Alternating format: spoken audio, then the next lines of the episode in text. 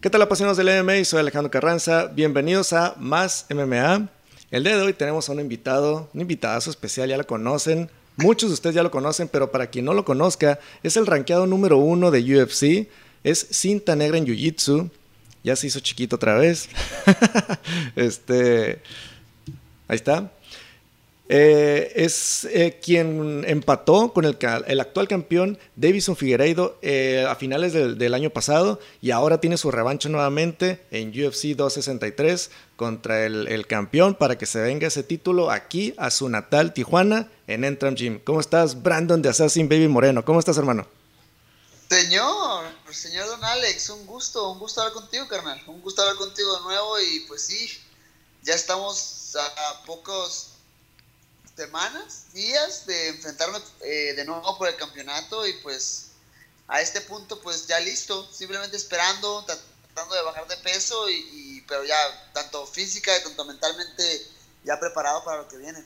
Es todo, hermano. ¿Cómo te trata Las Vegas? Muy bien, nah, ya Las Vegas es un lugar en el cual ya me siento súper cómodo, súper bien acomodado eh, el clima todavía no es tan caliente, entonces la verdad es que todo está súper, súper a gusto. Eh, acá andamos todo, el equipo ya de, de Entram Gym pues, terminando la preparación rumbo a la pelea y, nada, Vegas me encanta.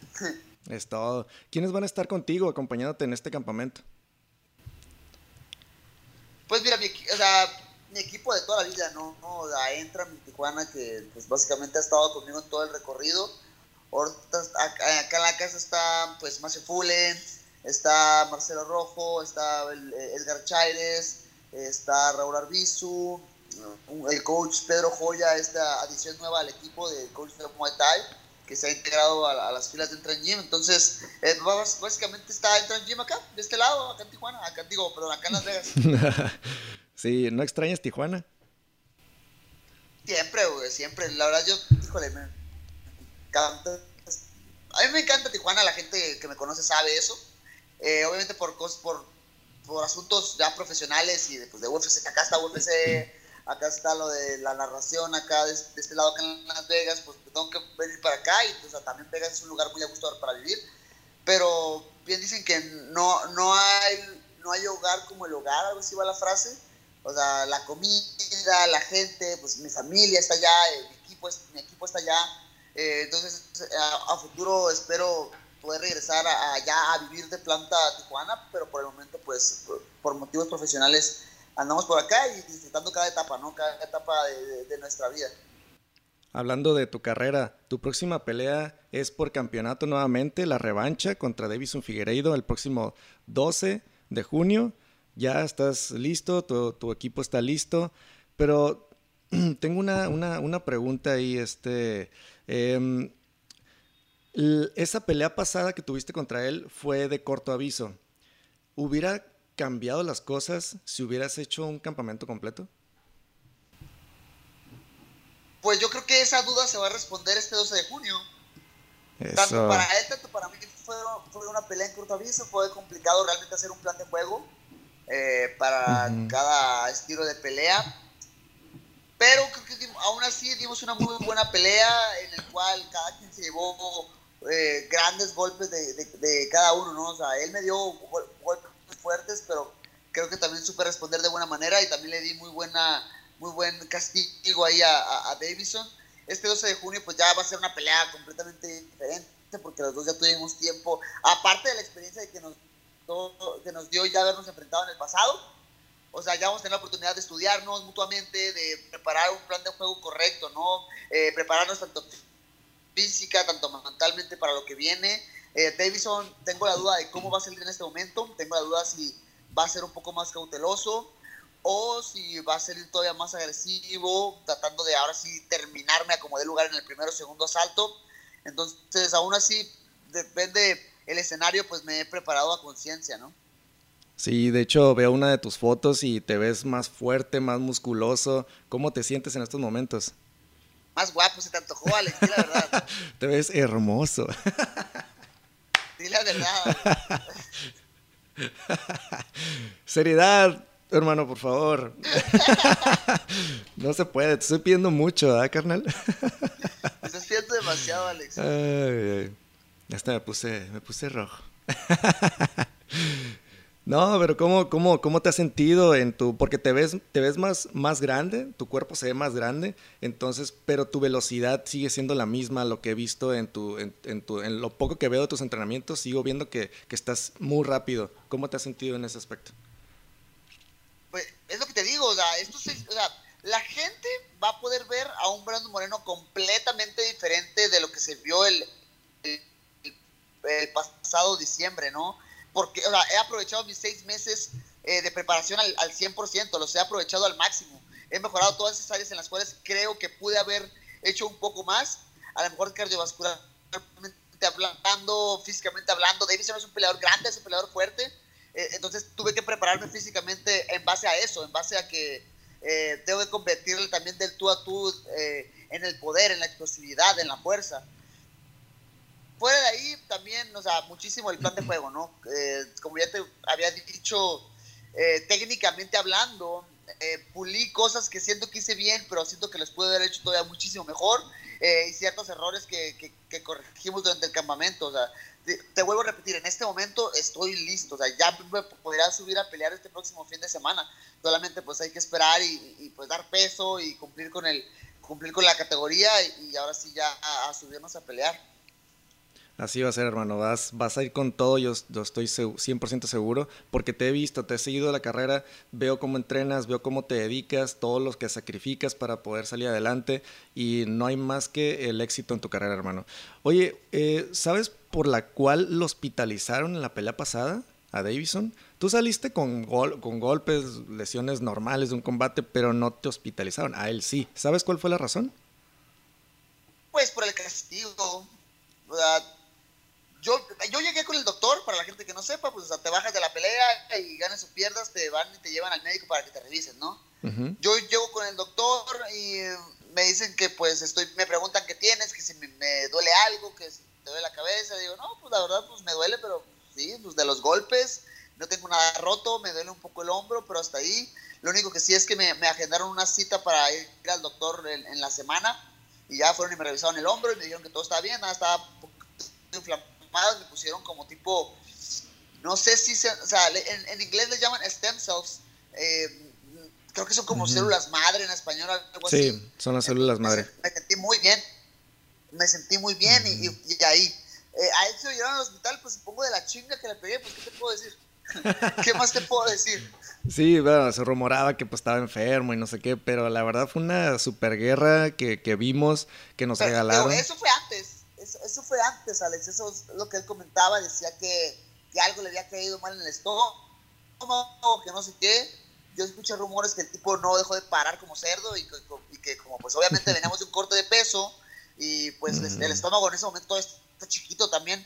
La dieta todavía continúa después que das peso, porque no puedes nada más agarrar y meterte eh, pizza porque sí o cualquier cosa. Tienes que seguir una dieta eh, ligeramente estricta ya un poquito con más eh, libertades, obviamente, porque ya le puedes meter cosas dulces, ya puedes meter azúcar, eh, ciertos carbohidratos. Pero tu estómago sigue chiquito y tienes que tener mucho cuidado con lo que comes. Eh, creo que él no lo hizo y se enfermó del estómago.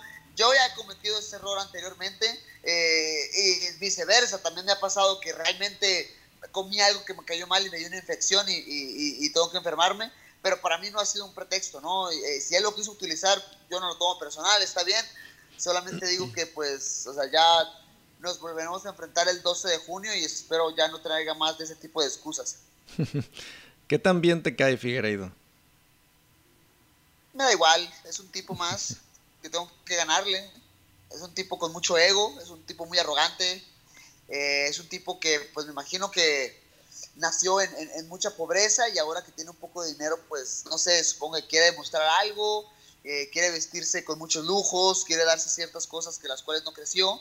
Eso se me hace una mentalidad muy pobre, pero fuera de ahí yo no, no, no, no lo tomo personal, ¿no? No, no es algo que me, realmente me afecte. Eh, ¿Cruzaron algunas palabras después de la, su última pelea? ¿Te lo has topado? ¿Han compartido algo?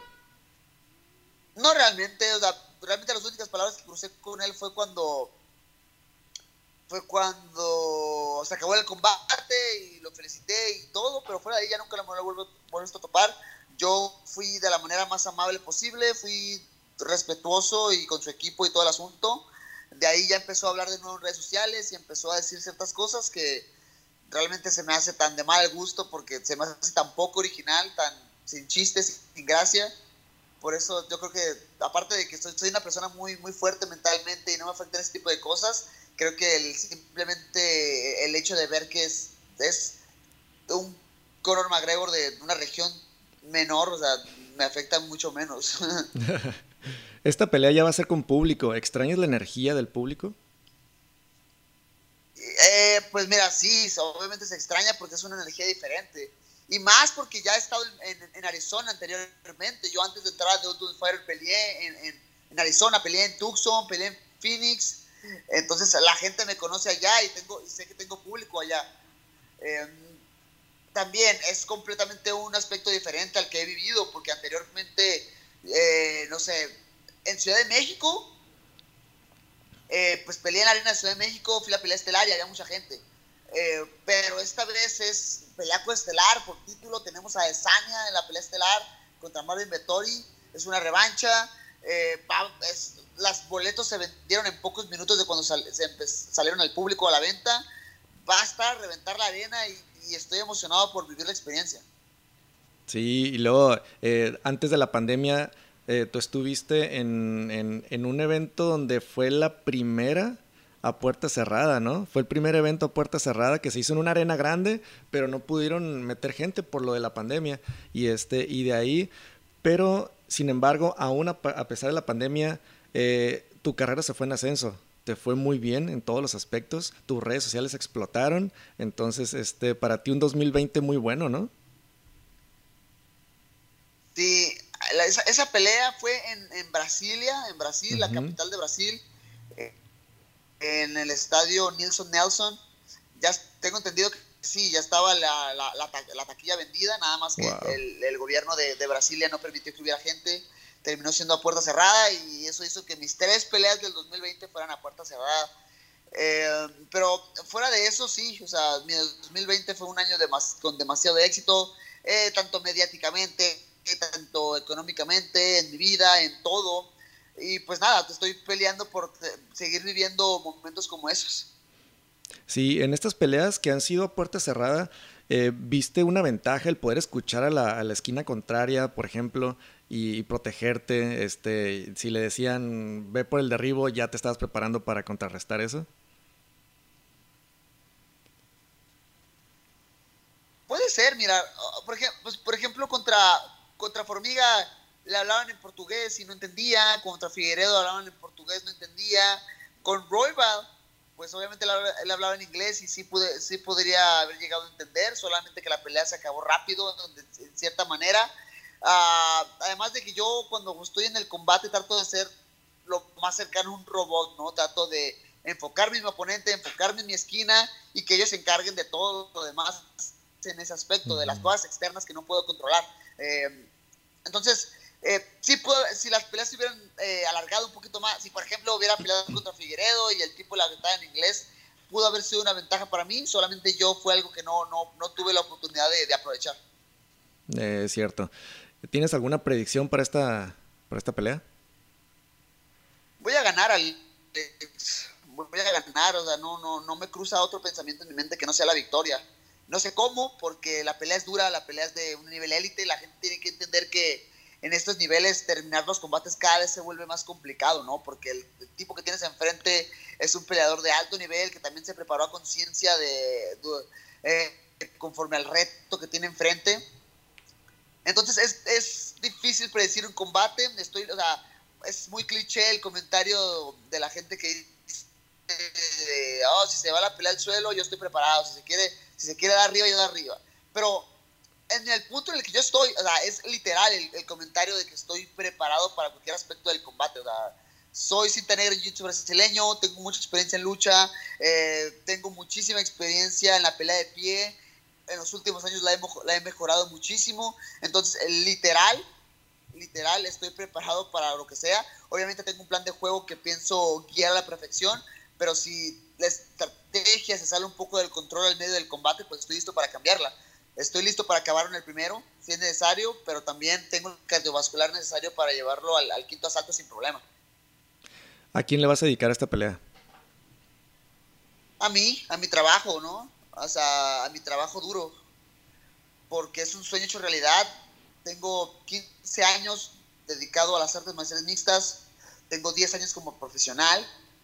Eh, y esto es un, o sea, es un sueño que he estado persiguiendo durante todos esos años, entonces principalmente me lo dedico a mí. Obviamente también va con ello de la mano mi familia, la gente que me ha apoyado desde el principio, obviamente México, porque sé que puedo cambiar muchas cosas en mi país, puedo hacer eh, que las artes marciales mixtas sean más importantes dentro de todo eh, México y, eso quiero que sea una oportunidad que, es una oportunidad que quiero aprovechar. Entonces, obviamente tengo mis prioridades, pero va dedicado a, a todo esto que menciono, ¿no? ¿Cómo te hace sentir el hecho de que a veces, o bueno, la mayoría de las veces eres el underdog de, las, de tus peleas? Es, algo que realmente ya no me importa mucho, es algo que, que me motiva más que afectarme, ¿no? Porque eh, la gente a veces no espera mucho de ti y siempre logras hacer más y siempre sorprendes y, siempre logras más que las expectativas que tiene la gente sobre tu persona, sobre tu carrera, sobre tus habilidades. Entonces, es algo que aprovecho mucho y lo uso mucho a mi ventaja, al demostrar que puedo, el demostrar que tengo el hambre necesaria para llevarme la victoria y, y el utilizarlo como motivante, ¿no? Para demostrar que, que yo puedo hacerlo, independientemente de lo que pueda decir la gente. Si tuvieras la oportunidad de decirle a esas personas que piensan que todo lo que has hecho ha sido por suerte o, simplemente no creen en ti, ¿qué les, qué les dirías? Nada, eh, Alex, pueden pensar lo que gusten. no tengo pues por qué decirles realmente nada, o sea, eh, lo, entiendo y es entendible. Y, y, yo creo que los actos dicen mil veces más que las palabras, ¿no? Y creo que lo he hecho así durante toda mi carrera.